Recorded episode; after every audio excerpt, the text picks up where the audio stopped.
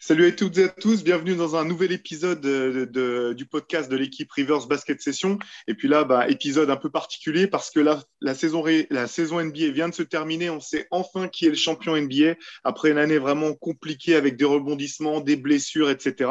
Et euh, bah, voilà, bah, on pensait que c'était le, bon moment de faire à la fois un petit récap de ces finales et de se projeter déjà vers l'avenir, essayer de voir ce à quoi on pourra s'attendre pour, pour la saison prochaine. Pour ce nouvel épisode du podcast, je suis rejoint comme d'habitude par mes deux acolytes. Antoine Pimel et Shai Mamou. Euh, comment ça va les gars après euh, cette série en six matchs Pas trop, euh, pas trop crevé, pas trop sur les rotules? Non, ça va aller. On était même prêt pour un game set s'il fallait. Hein, pas moi, pas moi. Mon cœur, il n'était pas prêt. bon, bah, finalement, ça n'aura pas été, ça pas été Suns in 4, mais, mais Bucks in 6. avec bon, on n'a pas encore beaucoup, beaucoup de recul sur, cette finale pour l'instant, mais euh, quelle, saveur vous a laissé en bouche au bout du compte cette, cette finale inédite, euh, surprenante, euh, avec pas mal de renversements de, de situations comment, comment vous avez vécu cette finale, tout simplement, l'un et l'autre? Bah, comme on l'avait déjà dit, c'était déjà dans tous les cas quelque chose de rafraîchissant.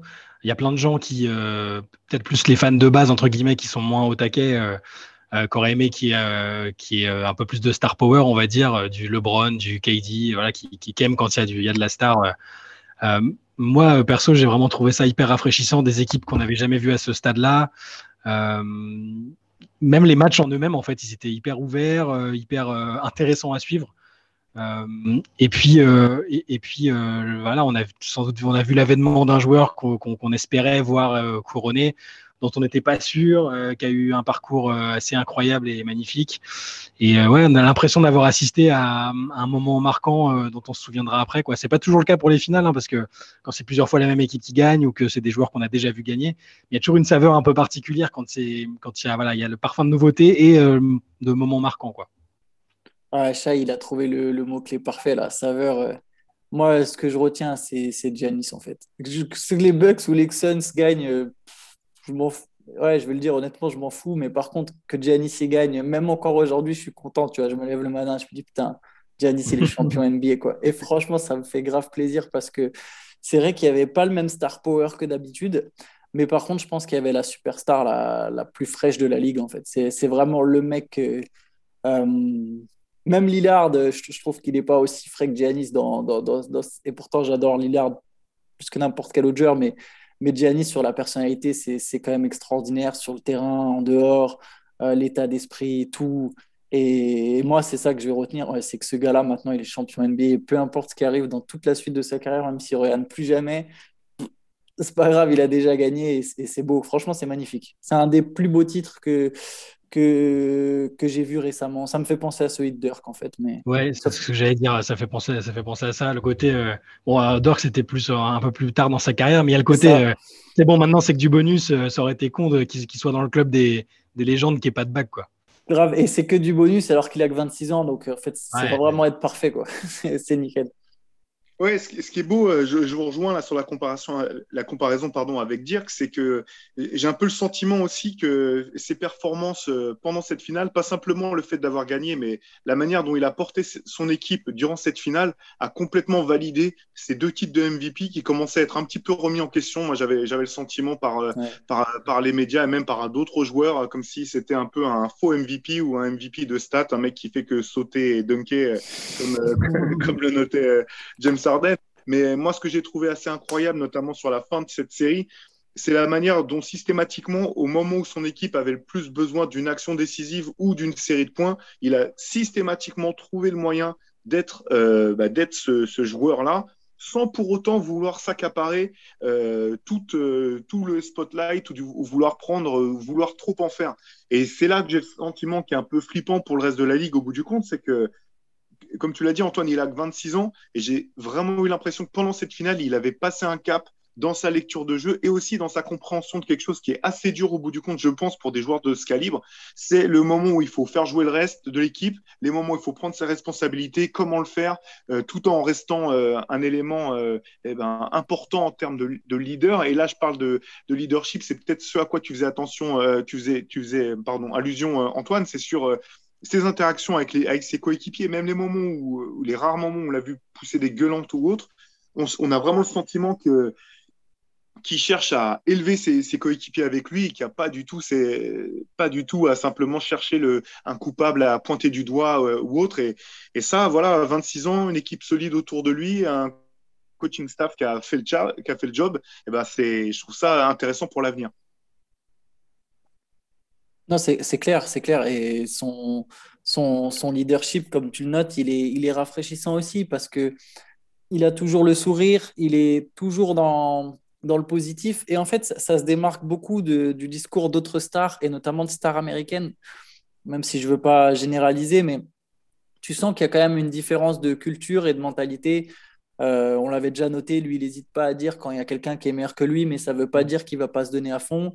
Il n'hésite pas à, s'afficher, en fait. C'est comme il disait sur les lancers. Et au final, bah, il tue les Suns au lancer franc sur le dernier match. Euh, il n'hésite pas à dire qu'il est là pour prendre du plaisir, même avant un match 5. Tu vois, il n'hésite pas à avoir un discours euh, moins sérieux. Je ne sais pas si vous vous souvenez, mais Dwight Howard, il se faisait allumer quand. Bon, alors, c'est pas le même type de joueur, hein. il n'assumait pas de la même manière, mais, mais voilà, il se faisait allumer juste pour le simple fait euh, d'avoir envie de kiffer, d'avoir envie de rigoler. Et, Bon, euh, au final, Giannis, ça marche pour lui. Donc, euh, on n'est pas tous obligés d'être en mode Mamba mentality. il y a ce côté, en fait, il y a deux trucs avec Giannis et, justement là, il y, a, un bouquin qui sort sur lui de, de Mirin Fader. Il y a quelques extraits qui sont sortis il y, a, le côté euh, où en il est un peu euh, goofy, comme ils disent, où il, adore déconner tout le temps, et, etc. Et sur le terrain, euh, il, s'est un peu fait violence parce qu'au début, justement, il était, il un peu loufoque et a, donné l'impression de pas toujours prendre tout au sérieux. Et il s'est fait violence, en fait. Il a voulu changer son personnage et il s'est mis en mode agressif. Et sur le terrain, alors il va sourire de temps en temps, kiffer un peu, mais c'est une bête sur le terrain. Il rigole pas du tout. Il est toujours à 200%. Euh, voilà, c'est aussi ça qu'a. Et, et, l'autre truc euh, qui me paraît important, c'est qu'il continue de progresser constamment en fait. C'est-à-dire que euh, chaque, saison, il arrivé, on a dit ah tiens bah ça va devenir un meneur de jeu, tiens ça va devenir ça, il va progresser au shoot, machin. Là même en cours de playoff, en cours de série, il arrive à progresser au lancer franc, qui est qui quand même une donnée. c'est compliqué de progresser au lancer franc sur une série de playoffs quand je sais plus quels étaient ses, quels étaient ses pourcentages, mais sortir un. C'est quoi il, est, il a fait 17 sur 19 là? Ouais, 17 sur 19. C'est incroyable, un match euh, qui peut te donner le titre. Il y en a énormément qui se seraient fait dessus. Quoi. Enfin, et, et, fort logiquement, on n'aurait même pas forcément pu leur en vouloir. Euh, regarde, tu parlais de Dwight Howard, les, finales euh, contre les Lakers. Bah, il n'est pas subitement devenu bon au lancer et, et, ça a fait perdre un ou deux matchs parce que dans le money time, il les a pas mis. Quoi. Donc, oui, il y, a ce côté-là et, c'est encore ça. Là où on se projette déjà, mais de se dire, il a 26 ans, il peut encore progresser il y a encore des trucs où il peut progresser. Il peut se mettre à être plus fiable au shoot, ce qu'on veut, plus passeur, je sais pas. Mais il est, terrifiant, le garçon, quoi.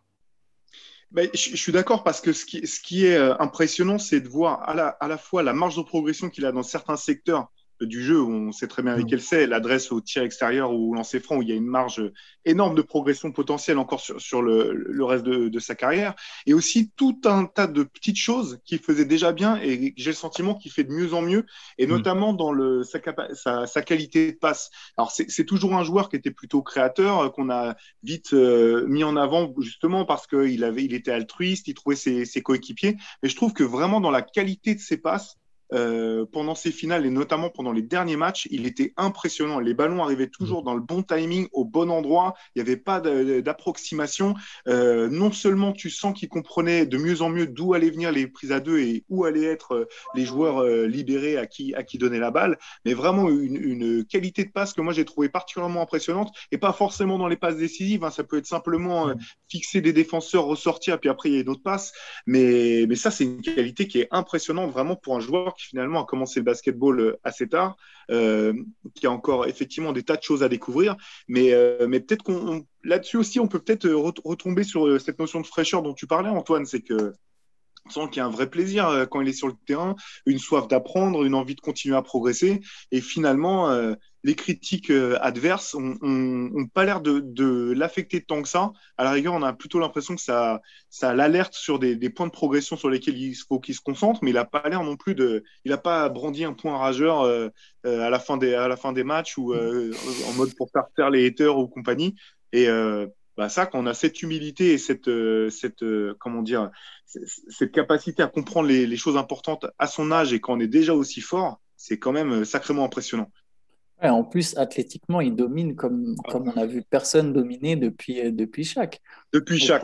Je crois ouais, c'est ça. Il y, a, il y a, pas même, même LeBron physiquement a, pas dominé autant en fait parce qu'ils font pas la même taille, ils ont pas les mêmes bras non plus, donc euh, forcément c'est c'est pas c'est pas en fait pas une pique envers LeBron, c'est juste ils ont pas le même gabarit et du coup l'impression qu'ils dégagent, les Suns en fait ils avaient aucune solution contre ça et d'un coup tu avais l'impression que DeAndre Ayton qui est quand même un joueur physiquement qui est quand même une masse qui est, qui est, qui est un sacré athlète tu as l'impression que c'est un, un, un, pion pour Janis. Quoi.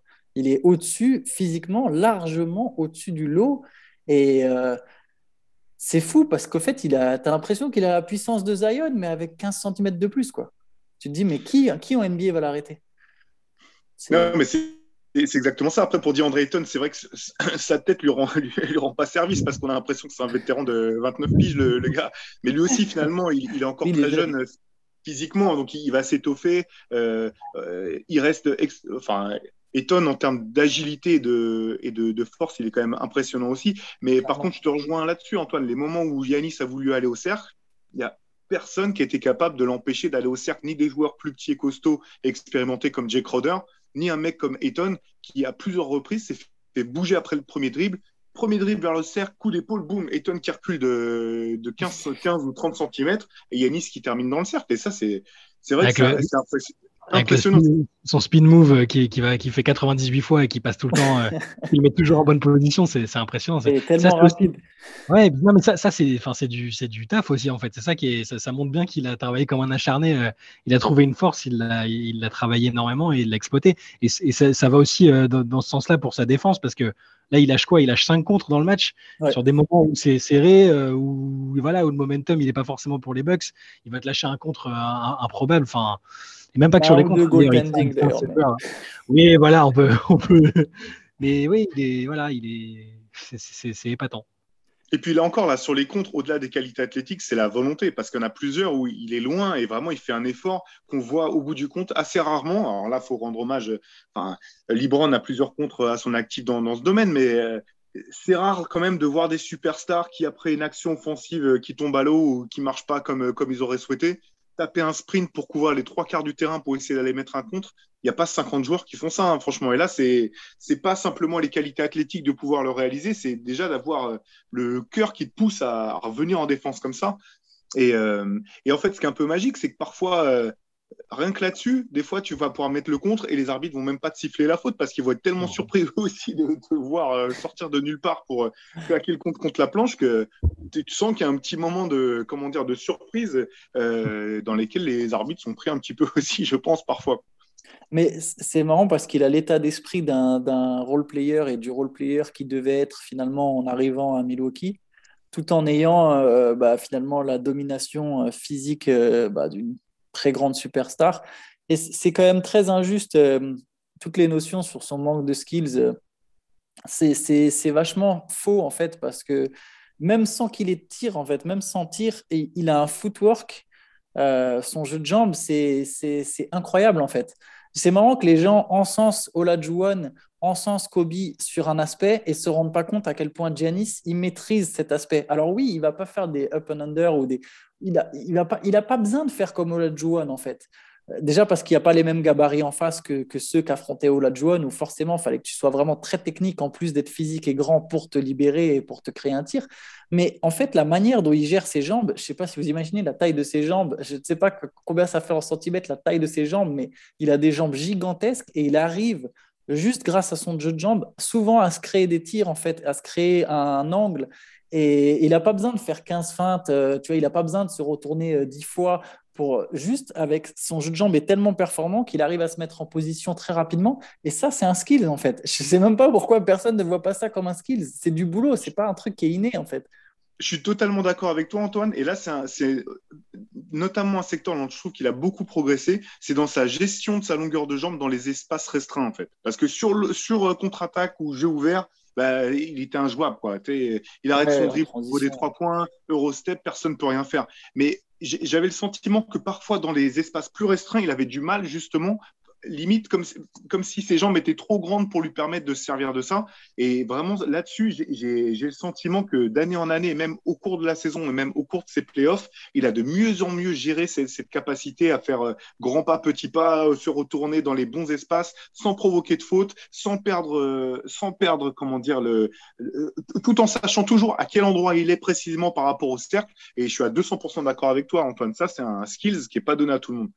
Et tu peux plus vraiment faire un mur. Je suis d'accord sur le fait qu'il a progressé parce qu'en fait, si tu regardes l'an dernier, Miami avait quand même une tactique de se dire bon, après, Miami a, des Bayo qui est peut-être le mec qui est le plus à même de défendre sur Giannis. Je pense même, je vais même dire, c'est le mec qui peut, avec Anthony Davis, le mieux défendre sur Giannis dans cette ligue. Et du coup, bon, c'est différent, mais le hit pouvait se contenter presque de faire un mur et ça ralentissait Giannis. Je pense que là, avec l'état de confiance et la progression qu'il a eu, tu peux pas juste faire un mur. Il faut que tu aies vraiment un mec qui soit capable de défendre sur lui. Et il n'y en a pas beaucoup.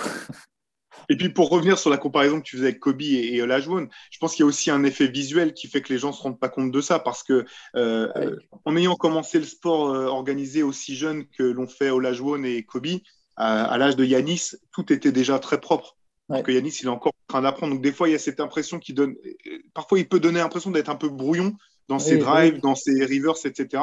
En fait, ça n'est pas tant que ça. Et à mesure qu'il va progresser, progresser, progresser, je pense que ça va être de plus en plus propre. Et Olajuwon, bah, c'est clair que la comparaison, elle est, elle est inévitable, je pense, parce que, en fait, euh, à mesure que il est en train de se réinventer un petit peu. Du moins, il a été, il sait, il sait j'ai le sentiment qu'il s'est en partie réinventé pendant cette finale et pendant ces, ces playoffs, Yanis, dans sa manière de, de, de jouer. Ça, c'est, je sais que c'est quelque chose qui te tenait à cœur, euh, Antoine, euh, le voir jouer plus comme un, comme un 5 euh, au bout du compte. Moi, la, la force qu'il a, je trouve, c'est de savoir jouer un peu partout, mais là où il a progressé, c'est dans sa capacité à comprendre à quel moment il fallait qu'il joue, à quel endroit. Je ne sais pas si c'est clair ce que, ce que je veux dire par là. Mais, mais dans son, notamment dans son, maintenant, s'il si, se met à travailler son footwork proche du cercle, mais là, c'est, ça va être très, très, très compliqué parce que tu lui mets euh, un, un move sûr en s'éloignant du, du, panier, que ce soit un fadeaway ou autre, et un, un move de, pour contrer ça si le défenseur s'adapte, et c'est mort parce qu'il peut jouer, euh, il, il, a, il a de tels appuis, de telle qualité athlétique qu'il peut jouer euh, ça à 3 mètres du cercle et finir dans le cercle à chaque fois. Mais le, le fait qu'il ait, le, fait qu'il ait, enfin, qu'il ait joué et commencé à d'autres positions sur le terrain, je pense que ça, ça l'a beaucoup aidé au, fil des années. Il est, c'est comme tu disais, il est capable de s'adapter en cours de match. S'il doit jouer plus comme un, bah, remonter plus le ballon, s'il doit plus jouer comme un ailier ou comme un intérieur, euh, il, a, il, a, une palette que la, les trois quarts des autres joueurs euh, de la ligue n'ont euh, pas en fait. Donc s'il si, maîtrise complètement toutes les positions, on a une sorte d'all-round player très très et, et two-way player aussi qui est très très très dur à, à, à limiter. Mais tu as raison, ça, ça, mais c'est un basketteur total en fait. Ce qu'on disait une fois là, c'est un basketteur total en fait. C'est presque ça. C'est une espèce de Scotty Pippen de 2m10 avec, euh, avec le potentiel. Quoi. Mais, euh, mais, mais là-dessus, je, voudrais faire une transition parce que, alors, euh, beaucoup ont critiqué le, coaching de, de Budenholzer. Moi, le premier, euh, sur, certains éléments, notamment, j'avais le sentiment que offensivement, les choses étaient parfois trop dures pour, pour, pour son équipe ou pour, pour ses joueurs. Alors, cette impression m'a pas totalement euh, quitté et j'ai toujours le sentiment que parfois, il faudrait que pour Jero Holiday notamment et Chris Middleton, il y ait des choses qui facilitent un petit peu le, le, leur capacité à marquer. Mais en revanche, je pense qu'il faut quand même souligner bah, le travail qui a été fait par le, staff des Bucks dans les, ajustements, et notamment euh, l'un qui est je vais, revenir à, Yanis là-dessus. C'est ce que j'ai trouvé vraiment très fort, c'est euh, la manière dont Yanis finalement sait saisir les moments dans lesquels il faut qu'il qu joue ou qu'il crée du jeu ou qu'il soit agressif ballon en main et les moments où il va laisser les autres être agressifs et lui va se contenter entre guillemets avec tous les guillemets qu'on veut d'être une espèce de role player euh, XXL et notamment là dans les fins de match en confiant systématiquement quasiment la balle à Chris Middleton pour être à la création et Yanis qui joue bah, porter le pic, rouler, jouer les, aller au rebond offensif, etc. Ça, j'ai eu le sentiment que c'était un, des ajustements les plus, plus importants de ces playoffs. Ouais, mais je pense que Budenholzer, il a clairement, il a. Il s'est. En fait, c'est marrant, t'as l'impression qu'il lit les commentaires Reddit des gens qui se disent putain. Donc on me reproche ça, on me reproche ça, on me reproche ça. Quoi, Janice, il joue trop meneur, ok, bon, vas-y. Quoi, je sais pas m'ajuster. Non, mais honnêtement, ouais. Alors, je, je, suis comme toi, je suis pas. Euh je suis pas complètement vendu sur. sur je vais pas me mettre à penser que du jour au lendemain, le mec, c'est Eric Spolstra ou Greg Popovich, tu vois. Mais clairement, il, il s'est adapté sur cette série, il s'est adapté, il s'est adapté défensivement, il s'est adapté offensivement, il s'était adapté contre les Nets, il s'est adapté dans ses rotations.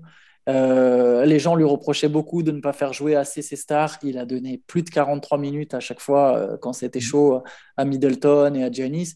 Au final, il, il, a fait vraiment le taf sur cette finale. Et en face, il y a quand même un excellent coach qui est Monty Williams. Et voilà, il n'a pas à rougir du duel tactique avec Monty Williams. Et sur, le, faut, aussi souligner que sur le long terme, euh, il a réussi à, jamais perdre complètement la confiance des joueurs. C'était pas gagné parce que tu enchaînes les saisons où tu as l'impression d'avoir la meilleure équipe de l'Est ou pas loin. Enfin, tu as le double MVP et tu vas pas en finale. Bah, à l'intérieur du vestiaire, ça peut, il suffit que ça dépend des personnalités, mais euh, voilà, Yannis aurait très bien pu euh, dire bon là, il me faut un autre coach ou peu importe, lui ou d'autres. Hein, il a, il a su trouver la, manière de leur parler, de changer, de s'adapter, comme, comme vous disiez c'est aussi à mettre à, son crédit, je pense. Clairement. Oui, et puis défensivement, euh, là, il faut quand même euh, lui rendre ce qui lui revient. C'est que euh, son, système défensif, avec les joueurs qu'il a, est, extrêmement performant. Et, je pense que aussi sur la durée, le fait qu'il varie énormément la manière de défendre sur le pick and roll, ce, genre de, ce genre de choses, ça a fini par user aussi Chris. Même un joueur comme Chris Paul, dont on connaît, qui a tout vu, il a tout vu en termes de de couverture défensive, il a une lecture du jeu hors, de, hors du commun, etc. Mais au bout du compte, avec la répétition des matchs, la fatigue euh, imposée par Drew Holiday, comme on en parlait dans le, dans, le dernier podcast, etc., je pense que ça, ça, finit aussi par user les joueurs, par, euh, ils finissent par être euh, tellement dans... Enfin, pardon, je parle un petit peu longtemps, mais ce qui m'a frappé à la fin de ce match 6, c'est qu'il y, a des moments où, où devait absolument recoller au score, et on les voyait qui comme s'ils étaient un petit peu paralysés en fait. Ils se regardaient, plus personne bougeait vraiment. Ça, tout à coup, ils se mettaient à jouer beaucoup d'isolation alors que ce n'était pas vraiment leur, fond de commerce. Tu sentais que limite, ils étaient tellement en train d'essayer de comprendre ce que Milwaukee allait leur proposer en défense qu'ils en oubliaient de, jouer et d'être agressifs. C'est marrant que tu notes ça parce que pendant toute la série, j'avais le sentiment que Phoenix arrivait beaucoup plus facilement à marquer, même quand Milwaukee gagnait, tu vois. Il y avait toujours cette impression où tu disais, mais en fait là, sur, genre les fins de match, quand je les regardais, j'avoue que j'avais quand même envie que ce soit Giannis qui gagne. Donc, je sais pas que j'étais partisan, mais un peu quand même. Et du coup, j'étais toujours en stress que à chaque fois que Phoenix a la balle, tu te dis ils peuvent marquer. Alors que chaque fois que Milwaukee a la balle, c'est l'inverse. Tu te dis, mais comment ils vont marquer? Et mhm. ce que tu notes là sur la fin du Game 6, c'est exactement ça parce que ça s'est complètement renversé. Tu avais l'impression qu'à chaque fois que Milwaukee avait la balle, dans le quatrième quart-temps qui commence à 77-77, tu vois, avais l'impression qu'à chaque fois qu'ils avaient la balle, ils allaient pouvoir marquer, alors que Phoenix, c'était l'inverse. Tu finissais par te demander, mais qui va mettre un panier en fait? Comment ils vont mettre un panier? D'un coup, Booker et Paul, ils étaient perdu. Je ne pense pas qu'ils ont de choc. J'aime pas cette. J'ai déjà vu ça sur Chris Paul après les finales. Je suis pas d'accord. J'ai vraiment pas l'impression qu'il s'est euh, s'est fait dessus, tu vois, ou qu'il s'est caché ou quoi que ce soit. C'est juste qu'en fait, il y avait une défense qui est, qui est impressionnante et à la fin, tu bah, es obligé de montrer certaines limites. Ouais, euh, il enfin là surtout sur ce match-là, il a en fin de match, il a essayé de prendre les tirs. Hein. C'était un peu, euh, il, se passait un peu la balle euh, avec, avec Booker, un peu genre allez à ton tour d'essayer. Et au final, je crois que c'est Chris Paul qui, c'est Chris Paul qui finit meilleur marqueur de, des Suns avec genre 25 ou 26 points, avec pas avec un pourcentage pas du tout horrible. Il a, il, a essayé en fait. Hein, je suis d'accord, c'est pas du il, il s'est pas complètement loupé. C'est juste que la dynamique générale était moins favorable qu'aux Suns au début. Les Bucks ont trouvé les adaptations et, et voilà.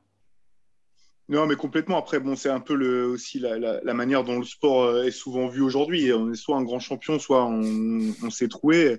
Euh, je pense que la vérité, elle est souvent entre les deux. Il n'y a, pas, a pas de honte à perdre contre cette équipe des Bucks au bout du compte. Beaucoup de regrets du côté de Phoenix, normal, c'est légitime. Mais, euh, mais j'ai pas eu le sentiment, non, que quelqu'un euh, passait totalement à travers de son match ou que c'était la faute d'un joueur en particulier si, si Phoenix n'a pas pu arracher ce, ce game set. Ce qui était intéressant sur le match 6, pour y revenir rapidement, c'est que j'ai eu le sentiment que c'était le premier match des finales où la tension était réellement palpable des deux côtés et notamment tout le début du match où tu sentais que les deux équipes se regardaient un petit peu et que, que, les joueurs étaient un peu pris par, par le, la pression de ce, de ce match, comme s'ils réalisaient soudainement qu'ils se retrouvaient sur ce match-là en finale, avec Phoenix l'idée que perdre ce match c'était tout perdre et Milwaukee l'idée de se dire que si ils saisissaient pas l'occasion à ce moment-là, peut-être que tout était remis en cause. Clairement. Mais ouais, ça, ça, mais ça va être, ça, ça, va, ça va servir de bonne expérience quand même pour les, les Cameron Payne, les Cameron Johnson, les, les DeAndre Ayton, même David Booker, euh, qui au final a fait des très belles finales, même s'il passe à côté d'un match. Dans l'ensemble, ces gars-là, ils vont quand même apprendre euh, et sans doute ressortir plus fort de toute cette expérience. C'est quand même un, luxe euh, pour des joueurs comme ça de, de, participer à, un événement comme ça, d'aller aussi loin. Il y a tellement de joueurs jeunes qui, qui, n'arrivent jamais à, passer ce cap en playoff, eux, ils ont la chance de pouvoir, enfin la chance, c'est le talent, c'est le mérite aussi, mais ils ont pu vivre cette expérience et j'imagine qu'un joueur comme Booker, il peut que en sortir plus fort en fait.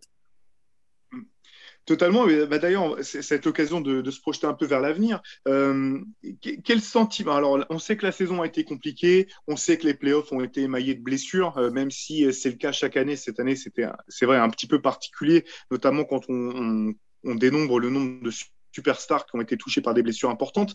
Mais euh, est, euh, comment est-ce que vous voyez l'avenir pour, pour ces deux équipes? Euh, on en voit par-ci par-là des qui sont déjà prêts à coller des, vouloir coller un astérix à ce, titre de Milwaukee, ce que je trouve assez injuste. quoi qu'il en soit, quel avenir pour les Suns, quel avenir pour les Bucks? Comment vous voyez l'un et l'autre un petit peu l'avenir de, de, ces deux équipes? Bah, pour, pour Milwaukee, il euh, n'y a pas tellement d'incertitude parce que, euh, parce que le noyau va être là la, saison prochaine et sur les deux prochaines saisons minimum.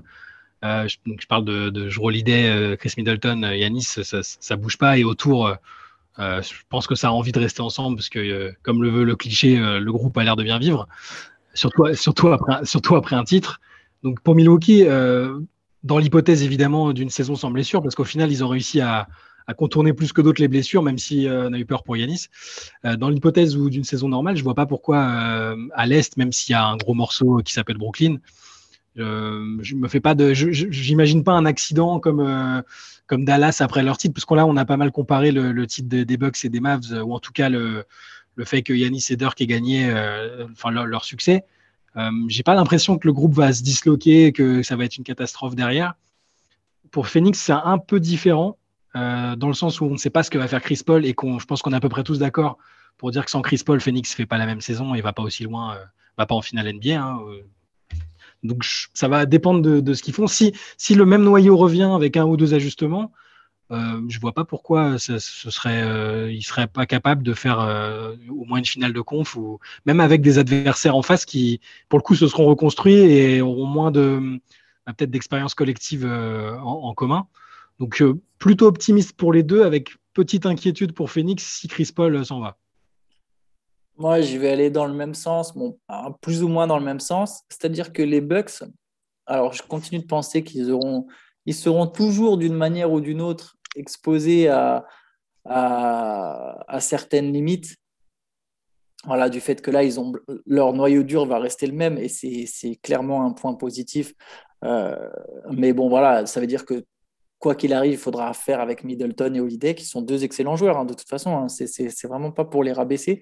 Je, dis juste que ça, peut montrer certaines limites. Mais par contre, effectivement, comme toi, je les vois euh, tout à fait capables en fait de, revenir en finale et de même de regagner un titre.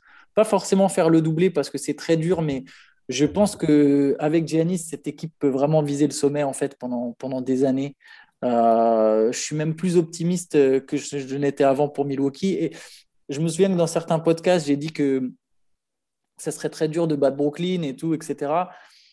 Mais avec le recul, je me dis que les, Nets, ils vont devoir quand même se, se coltiner en tête au compo et une équipe des Bucks qui a complètement changé niveau confiance, qui n'a plus les mêmes choses à perdre. Budenholzer va plus devoir jouer sa place en compo. Euh, a cimenté de façon déjà sa legacy quoi qu'il arrive. Middleton a gagné, Holiday a gagné. Ces mecs-là seront libérés beaucoup plus. Arden, Arden a si a gagné un titre, mais, mais je, vois les Bucks vraiment dans un autre état d'esprit et sur une, même si les, Nets ont dominé les Bucks sur les deux euh, premiers matchs là, des, demi-finales de conf, je pense qu'une série Nets-Bucks serait vraiment serrée. Et je ne peux pas me dire que Brooklyn serait partant d'avance. Et je pense qu'il y a un truc, c'est que Brooklyn sera nettement plus enclin aux blessures et aux soucis hors du terrain que les Bucks. Et, juste sur ça, bah, je pense que Milwaukee euh, bah, doit garder le même effectif en fait. même même s'il y a, voilà, je pense il y aura toujours cette histoire avec, euh, bon, bah, en fin de match, ok, tu, tu compter sur Middleton et Holiday, ils, ils, manquent parfois de régularité, et ils l'ont montré, même sur ces finales, ils ont manqué de régularité. Donc, ça sera toujours un peu ton, ton espèce de, de, petit truc qui te trotte derrière la tête, mais je pense quand même qu'il faut, chaque année, ils seront là, chaque année, ils seront candidats, chaque année, ils, ils seront en mesure de gagner le titre. Par contre, pour Phoenix, j'ai été, je suis désolé, je fais un peu long, mais pour Phoenix, j'étais pessimiste et, au final, enfin pessimiste. J'étais pas aussi optimiste et même s'il gagnait, je l'aurais pensé. Et je vais vous dire, même si Chris Paul y reste, je pense que Phoenix est un peu comme Miami l'an dernier, à la différence près que quand même ils ont des joueurs plus jeunes, donc il y a quand même une perspective d'avenir plus intéressante. Mais je continue de penser que c'était pas la meilleure équipe à l'Ouest, euh, que ça ne le sera pas l'an prochain. Euh, alors c'est facile à dire, mais là en attendant, euh, je ne peux pas sortir finalement d'arguments parce que la, vérité du terrain leur a donné raison. Ils sont allés en finale, mais je reste persuadé qu'ils ne sont pas bien au-dessus des Nuggets, ils sont pas au-dessus des Clippers. Les Lakers, quand ils vont revenir au complet, ça, va être très dangereux. Et les Lakers auront des armes pour recruter cet été. Euh, net, au final, nettement plus que Phoenix, c'est injuste, mais c'est plus facile d'attirer des, joueurs quand tu as Lakers, quand tu as Anthony Davis, quand tu as LeBron James, euh, quand tu es Los Angeles. Et justement, il y aura cette vraie question avec Chris Paul. Je, pense que les, Suns partent favoris pour le re-signer. Mais clairement, euh, LeBron va essayer de le convaincre de venir aux Lakers. Je ne peux pas imaginer une seconde que LeBron n'essaye pas de le faire venir aux Lakers. Intéressant tout ça. Euh, bah, pour Milwaukee, pour Milwaukee, je suis totalement d'accord avec vous, même si je pense qu'il y a quand même, euh, effectivement, enfin, euh, il y a besoin de, renforcer un petit peu l'effectif. Euh, là, en voyant le dernier match, même, même si Milwaukee a gagné, j'arrêtais pas de me dire, mais oui, effectivement, le fait qu'il n'ait pas pu choper Bogdanovic, ça a quand même été un énorme tournant qui aurait pu être, aurait pu leur être fatal dans leur chance de titre au bout du compte sur cette saison. Donc, je pense que euh, Milwaukee, en gardant l'effectif actuel, a quand même besoin de trouver un deuxième créateur euh, scoreur, mais qui puisse tenir la baraque en défense euh, en sortie de banc, on a bien vu que Bryn Forbes, au bout du compte, a même plus été aligné à la fin parce que c'était trop difficile en défense. Euh, Budenholzer était obligé de, de, de, jouer la carte Jeff Teague. On sentait bien qu'il le mettait euh, le moins longtemps possible sur le terrain, mais euh, il n'y avait, pas le choix. Il fallait simplement mettre un joueur. Et, euh, et, heureusement que Bobby Portis a été bon parce que, finalement, on n'en a pas parlé, mais il a eu un rôle déterminant dans, surprenant mais déterminant dans cette, dans cette série. Donc j'ai l'impression que Milwaukee y a toutes les, tout est en place pour euh, pouvoir continuer à, à, essayer de jouer le titre euh, année en année, à condition effectivement quand même de pouvoir trouver un joueur ou deux euh, pour renforcer un petit peu le, le banc dans, dans, cette, dans cette dynamique-là. Pour Phoenix, alors, Phoenix, plus compliqué, effectivement. Euh, au bout du compte, finalement, c'est l'équipe qui a fini deuxième de la saison régulière, qui a été en finale NBA. Donc, on pourrait se dire que ils ont fait une saison qui était logique pour, pour eux. Enfin, deuxième à l'ouest, ils, ont, ils ont fait une saison qui était logique. Le coup, je pense que si Phoenix veut avoir une chance de pouvoir euh, devenir un, contender de manière euh, pérenne, il faut qu'il trouve un joueur d'impact pour renforcer l'effectif. Euh, la question va être celle-ci. Est-ce que le fait d'avoir fait une finale NBA, d'avoir Devin Booker, Chris Paul et Monty Williams, qui est unanimement apprécié à travers la ligue, peut permettre d'attirer un gros joueur qui serait prêt à, à, mettre, euh, prendre un peu moins d'argent pour essayer d'aller jouer le titre avec Phoenix. Je pense que c'est une des grosses questions pour eux pour cette intersaison. je, pense pour le coup qu'en plus ça va être compliqué. C'est presque injuste, mais j'arrive pas à voir euh, qui peut les faire passer un cap et qui va vouloir y aller, sachant qu'ils n'ont pas non plus la place sous le cap pour vraiment euh, recruter Donc, euh, ça, ça, risque d'être compliqué. Pour les Bucks, quand tu parlais de. C'est marrant, j'ai pensé à Patty Mills. Moi, j'aimerais bien voir Patty Mills. Après, c'est pas un très gros défenseur, mais s'il est prêt à faire un petit effort financier, enfin, un effort conséquent financièrement, je pense que ça peut être un joueur qui peut vraiment leur apporter. Euh, avec le, Patty Mills, euh, le Patty Mills version FIBA ah, Australie qui met 35 points par match. Ah, si c'est si le Patty Mills FIBA, je mets les Bucks déjà favoris sur leur prochain. mais, mais, ouais, le ah, il y, a des profils. Ce qui est, ce qui est bien, ce qui est marrant, c'est que, en fait, quand tu es champion, bizarrement, tu attires plus que. Enfin, enfin, non, pas bizarrement, mais il y a un écart entre l'attrait que tu as envers le champion par rapport au finaliste. Hmm. Je ne sais pas si vous voyez ce que je veux dire. Mais d'un coup, pourtant, vous, êtes, vous étiez plus ou moins au même stade. Euh, les finales sont serrées, mais il y a quand même, je trouve qu'il y a une vraie. Euh, je vois bien des mecs venir au, au minimum vétérans à Milwaukee euh, beaucoup plus qu'à Phoenix au final. Hmm. Après, ce qui est, ironique, parce que bon, ils sont pas si loin. La série, ça peut basculer sur un rien, mais le vainqueur euh, sort tout de suite beaucoup plus grand. Donc je pense qu'ils auront moins de mal à se renforcer que les Suns. Et, et sur, la qualité de vie, sur, la qualité de vie, Phoenix, c'est pas trop mal par rapport à Milwaukee qui est quasiment euh, tout en bas de l'échelle. si tu prends juste les villes qui peuvent attirer, là on parle d'une franchise compétitive. Donc mais euh, Milwaukee, c'est pas ce qui est le plus attirant pour le pour, pour, des même au niveau business et tout. Phoenix, c'est un peu, c'est quand même un peu au-dessus euh, sur plein d'aspects. Peut-être, mais en attendant, pour ESPN, ça restait quand même une terrible city, tu vois. C'était, c'est clairement pas, et, même si ESPN n'est pas un exemple, hein, encore moins l'émission de Stephen Smith, c'est quand même souvent des avis qui, au final, sont partagés, tu vois, par, bah voilà, par, par une majeure partie des joueurs NBA, quoi. Donc, euh. Non, mais ça, va être. Oui, il faudra suivre. Ce qui est intéressant, je trouve quand même, c'est euh, la culture que semble avoir euh, commencé à créer les Suns au sein de leur équipe.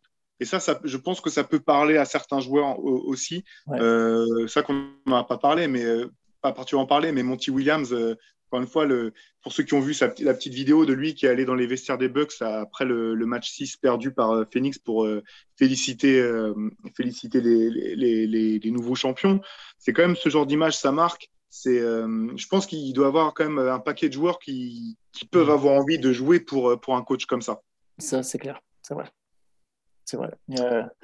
ça, va être un sacré défi. Hein. Mais euh, déjà, le, le, cas Chris Paul est, est délicat. Quoi. C'est, Est-ce que les Suns présentent un meilleur dossier que les Lakers? Je dirais que oui, plus ou moins, tu vois. Euh, déjà parce qu'ils ont l'ancienneté, euh, ils le connaissent depuis un an, et, ils ont créé quelque chose tous ensemble, donc je dirais qu'ils ont quand même, ils partent favoris pour, pour le garder. Mais même s'ils le gardent, euh, je pense pas qu'il a de choc, mais je, trouve qu'il a quand même montré quelques limites au final. Enfin, il montre ses limites, c'est, c'est pas quelques limites, c'est qu'en fait, à un moment, bah, il y, a, y, a, y, a, un mec plus dominant que toi en face. C'est-à-dire que Chris Paul, quoi qu'on veut, quoi qu'on qu'on en dise, même s'il est très fort, à un moment, il fait 1m80. Euh, à un moment, en face, tu auras, un, Giannis, un KD, un, Kevin Durant, pardon, un Kidi. Tu vois, il y aura toujours un mec plus fort que toi en face. Euh, en tout cas, il y a de fortes chances qu'il y ait un mec plus fort que toi en face. Et on le sait comment ça marche dans, dans cette ligue. C'est, les superstars font gagner des titres. Et les, Chris Paul est une superstar, mais il faut que tu aies vraiment un des cinq meilleurs joueurs de la ligue ou, le plus souvent, ça reste la règle pour gagner. Et ça a été le cas pour Milwaukee. Euh, il gagne, euh, il gagne jamais sans Giannis. si Jim McCollum peut demander des voix pour le vote des MVP à Chris Middleton, mais il a marché sur la tête. C'est Giannis qui te fait gagner. C'est comme ça que ça marche. Euh, est-ce que les Suns sont un des cinq meilleurs joueurs du monde? Je pense pas.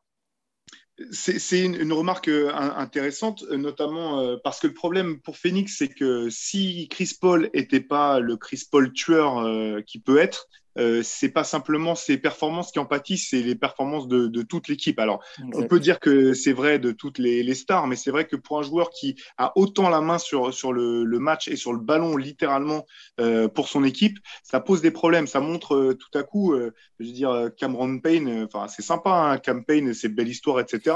Mais je pense que sa valeur intrinsèque en, en, tant que joueur, elle a été aussi magnifiée à un moment par les performances de Chris Paul et de Devin Booker. Et quand tu arrives totalement relâché en sortie en, ayant juste à essayer de scorer, d'être agressif sans avoir à gérer euh, l'horloge, plus euh, devoir euh, remonter au score, etc. C'est un peu différent. Alors, la bonne nouvelle pour Phoenix, c'est la jeunesse de l'effectif.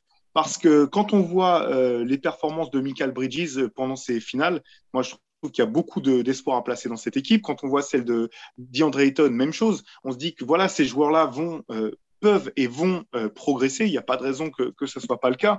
Donc, tu peux te dire que finalement, l'an prochain, euh, euh, même en gardant le même groupe, ils seront peut-être, je ne sais pas, 10%, ce serait déjà beaucoup, 10% en plus fort, mais je veux dire, ces joueurs-là peuvent progresser. Notamment ce que j'ai trouvé très intéressant avec Michael Bridges, même si on peut avoir eu le sentiment qu'il était discret défensivement, elle a quand même fait un travail de, de malade. Et c'est là, je pense que c'est son axe de progression principal, c'est pouvoir créer du jeu pour lui ou pour d'autres en sortie de dribble. Et on l'a vu un petit peu sur la fin de ce match 6, notamment, euh, ou euh, sur la fin de ces, finales. Donc, euh, ça, c'est intéressant pour, pour, pour, Phoenix. Mais effectivement, à l'âge qu'a Chris Paul, il faut, si jamais Chris Paul devait rester et que Phoenix veut pouvoir retrouver les finales, trouver le moyen de renforcer l'effectif, à la fois pour lui rendre la vie plus facile et pour être un petit peu moins Chris Paul dépendant.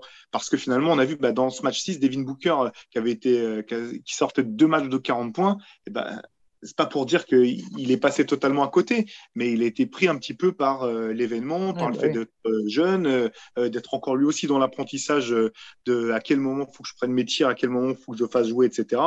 Donc c'est pas simple. Mais autant Chris Paul peut aider l'effectif, autant là j'ai le sentiment que si Phoenix veut progresser et passer un cap et ou du moins rester retrouver ce niveau-là, il va falloir trouver des joueurs qui vont permettre à Chris Paul de maintenir son niveau à lui sur sur sur une saison ou du moins dans des séries aussi dures que celle-là. Et le cas, le cas Booker, il est intéressant, je pense, et, il va aussi euh, décider pas mal de ce, qui, va arriver à Phoenix par la suite. Quoi que décide de faire Chris Paul, en fait, parce que là, est, je pense qu'on est d'accord pour dire que le franchise player, c'est Booker, enfin la franchise mise sur lui. Euh, les matchs qu'il a fait offensivement, euh, tout laisse penser que c'est le, joueur majeur. quel est son plafond? Est-ce qu'il peut être encore beaucoup plus fort que ça? Du, bah, du, type euh, top 5, comme l'évoquait Antoine, qui te permet d'aller euh, en finale sur son simple talent quasiment ou sur son simple leadership. Euh, et si Chris Paul reste, est-ce qu'il est capable bah, de, là aussi de progresser suffisamment pour être moins dépendant de Chris Paul sur des, des, matchs comme ceux des finales? Non, c'est clair. grosse question. C'est la vraie problème. C'est aussi une des grosses problématiques et tu as raison. Tu fais, tu fais vraiment bien de le souligner. Je, pense qu'il a encore une, certaines marges de progression. J'arrive pas à savoir jusqu'où. J'ai du mal à savoir jusqu'où. Euh, concernant son leadership, je ne sais pas trop quoi penser. Honnêtement, je ne suis pas très convaincu, mais bon, il est jeune, donc euh, c'est très facile de juger un joueur jeune, euh, alors qu'au final, bah, il est lui-même encore en train de se développer en tant qu'homme, donc donc c'est un peu c'est un peu une critique facile, tu vois, mais bon, j'ai trouvé qu'il râlait quand même beaucoup, beaucoup, beaucoup, beaucoup, beaucoup, beaucoup, beaucoup. Et qu'il était pas forcément, c'est pas forcément, mais je, je, dis pas vraiment comme une grosse critique, mais je pense pas que ça a été un jour, euh, depuis le début de sa carrière, quelqu'un qui tire ses équipes vers le haut, même si je pense pas non plus que c'est juste un joueur de stats. Euh, il a un côté James Harden. Par contre, si je peux faire une, différence qui est quand même très importante, c'est que je trouve que lui, il fait les efforts, il se donne et il s'est donné en défense. Et, et du coup, c'est quand même une différence avec Arden dans l'état d'esprit et dans le comportement qui est intéressante. S'il peut continuer avec ce côté hargneux tout en progressant offensivement, en maîtrisant de plus en plus son jeu et qui mûrit au point de pouvoir porter ses camarades vers le haut, bah, là, les Suns, effectivement, seront très dangereux, mais ça fait quand même beaucoup de si. Mais il y a, un axe, euh, en fait, c'est un axe de progression. Enfin, là, on a, on a pas, on a beaucoup, euh, enfin, lui-même, en fait, on lui a parlé de la comparaison avec Kobe, qui a été son mentor, etc. En termes de leadership, ça m'a parfois rappelé quelques saisons où Kobe, ou quelques passages où Kobe euh, a été saoulé de jouer avec des, mecs moins forts qui n'arrivaient pas à faire les mêmes trucs et qui étaient très exigeants, parfois agacés, machin. Mais au final, il a réussi à outrepasser ça sur des saisons avec Gasol et tout ça. Donc, c'est pas comment dire, c'est pas du tout un cas désespéré. Je pense qu'il peut, progresser aussi en tant que leader euh, au contact de mecs comme Chris Paul, justement. Ça, ça lui, je pense que ça lui fait du bien. Clairement. Moi, je trouve ça un, peu, un petit peu dur sur, sur le leadership personnellement parce que euh, d'une, effectivement, c'est la jeunesse du joueur. Je, je pense qu'au même âge, euh, on ne citait pas Michael Jordan ou Kobe Bryant comme étant des, des, des modèles de, de, leadership. Et, et, euh, par ailleurs, moi, c'est justement l'impression que j'avais eu moi pendant ces durant ces playoffs. J'avais trouvé qu'il avait vraiment, on pouvait plus dire que c'était simplement un scoreur de d'équipe qui perd et que finalement, ce dont tu parlais tout à l'heure, Antoine, a son engagement, notamment en défense, notamment euh, quand même dans la série avec les, contre les Clippers. Après, s'est fait casser le nez, revenir, jeter son masque parce, que ça, ça l'empêchait de jouer comme il voulait, etc. et continuer d'aller au contact. Moi, j'ai trouvé plutôt exemplaire dans, dans l'engagement. Et je pense que ça aussi, c'est euh, une vraie forme de leadership. Après, ce qui se passe dans, dans le vestiaire, finalement, les discussions, on ne sait pas trop précisément ce que c'est. C'est vrai que quand tu as un coach comme Monty Williams, euh, je pense que ça t'aide aussi à toi apprendre progressivement parce que l'équipe a déjà un leader manifestement émotionnel euh, et puis euh, en termes de relationnel très fort en Monty Williams, qui n'est pas uniquement dans le, dans le type de coach euh, qui va aboyer sur ses joueurs. Il y avait, encore une fois, il y avait des images assez fortes de lui avec DeAndre, Ayton pour essayer de le remettre dans le match, etc. Donc, je ne suis pas particulièrement inquiet de ce côté-là pour, pour Phoenix.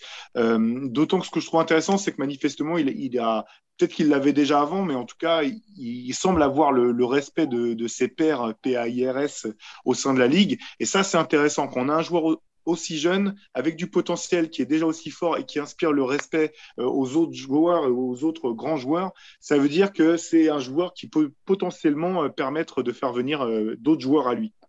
Clairement, mais pour nuancer un peu ce que j'ai dit, il y, a, il y a un autre chose, c'est qu'il a quand même fait preuve d'une vraie maturité en acceptant la présence de Chris Paul et en, en, en la demandant même. Oui, en la demandant, ce que d'autres, ce que Harden justement n'avait pas réussi à faire. Je, quand, quand, je dis qu'il tire pas ses équipes vers le, enfin qu'il tire pas ses équipes vers le haut, déjà c'est un, c'est c'est pas aussi euh, catégorique que ça en fait. Ma, ma phrase euh, sonne comme ça, mais ce que je veux dire par là, c'est que il doit encore apprendre à pas à faire. Je dis pas qu'il ne sait pas faire gagner et qu'il fait que des stats. Euh, c'est vraiment pas un point aussi catégorique. C'est juste qu'à un moment, quand tu grandis, il faut que tu apprennes aussi à. Un peu comme Giannis, tu vois, qui a passé ce cap et qui sait faire gagner son équipe au-delà d'un certain stade. Et ben, je pense que Booker va devoir passer par cette même, euh, cette même transformation.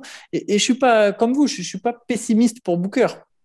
Je, je, trouve qu'il, comme, tu dis, il, forge le il force le respect. Euh, il a une forme de maturité et pour revenir sur son leadership, je me souviens que Jimmy Butler, au même âge, pareil, on disait que c'était pas un leader, etc. Et au final, c'est devenu un des meilleurs leaders de la ligue. Donc euh, Booker, je pense que ses coéquipiers ils le suivent. Je pense qu'il apprend aux côtés de Chris Paul. Je pense que je, je, suis persuadé que c'est pas un, cancer de vestiaire, par exemple. Donc je, pense que les, gars l'aiment bien. Donc il y a, évidemment du positif et de l'optimiste et de l'optimisme. Après, c'est faire, prendre tout développer à la fois pour vraiment arriver à ce cap de OK, moi, je suis le genre de franchise player qui peut mener n'importe quelle équipe au titre. Ça, tu vois, ce développement-là, je ne sais pas jusqu'où il peut aller là-dedans. Je vois tout à fait. Du coup, je, rebondis parce que tu parles de Jimmy Butler, mais entre Jimmy Butler et Bobby Portis, quand on deux mecs qui ont été expulsés des Bulls parce que soi-disant ils n'avaient pas les capacités pour faire gagner une équipe, quand même, tu as un peu le sentiment qu'ils ont expulsé deux des joueurs qui avaient des, des tempéraments de compétiteurs énormes et que c'était vraiment pas un problème de joueur, mais de management plutôt quand même. c'est ma petite parenthèse Chicago. Non, c'est vrai, c'est vrai. pour Nicolas, pour Nicolas Mirotic qui a dû regarder les finales euh, après l'histoire de l'histoire de la patate à l'entraînement euh, et où personne l'a soutenu. Euh, voilà. Ils avaient aussi Cameron Payne, les Bulls. oui, mais c'était pas le même Cameron Payne. C'est ça. À voir, si, à voir quand même. Je suis, je suis, un peu sceptique sur Cameron Payne, mais je suis peut-être un peu dur à voir s'il bah, si, se maintient dans ce. Non, mais ce que tu as dit, ce que tu as dit est juste. Euh, c'est marrant quand, quand ton équipe performe forte, euh, les, les valeurs des joueurs, euh, même s'il a fait ses matchs, hein, il a vraiment eu un, un, impact intéressant sur les playoffs, mais effectivement, ça peut sublimer certains joueurs. Au final, tu aurais eu un joueur plus fort dans la même situation, il aurait fait encore mieux. Je veux dire, c'est et ouais, bah ouais c'est la, la, difficulté de ces, ces micro-moments. L'an dernier, on parlait de, bah, des finales NBA de la bulle avec euh, tout un tas de. en cherchant après à, à expliquer des, des, phénomènes qui semblaient un peu euh, euh, comment dire, irrationnel. Cette année, c'était les blessures avec une saison encore un peu compliquée. Euh, voilà, l'an prochain, on devrait repartir quand même sur des bases plus, plus saines, on l'espère tous.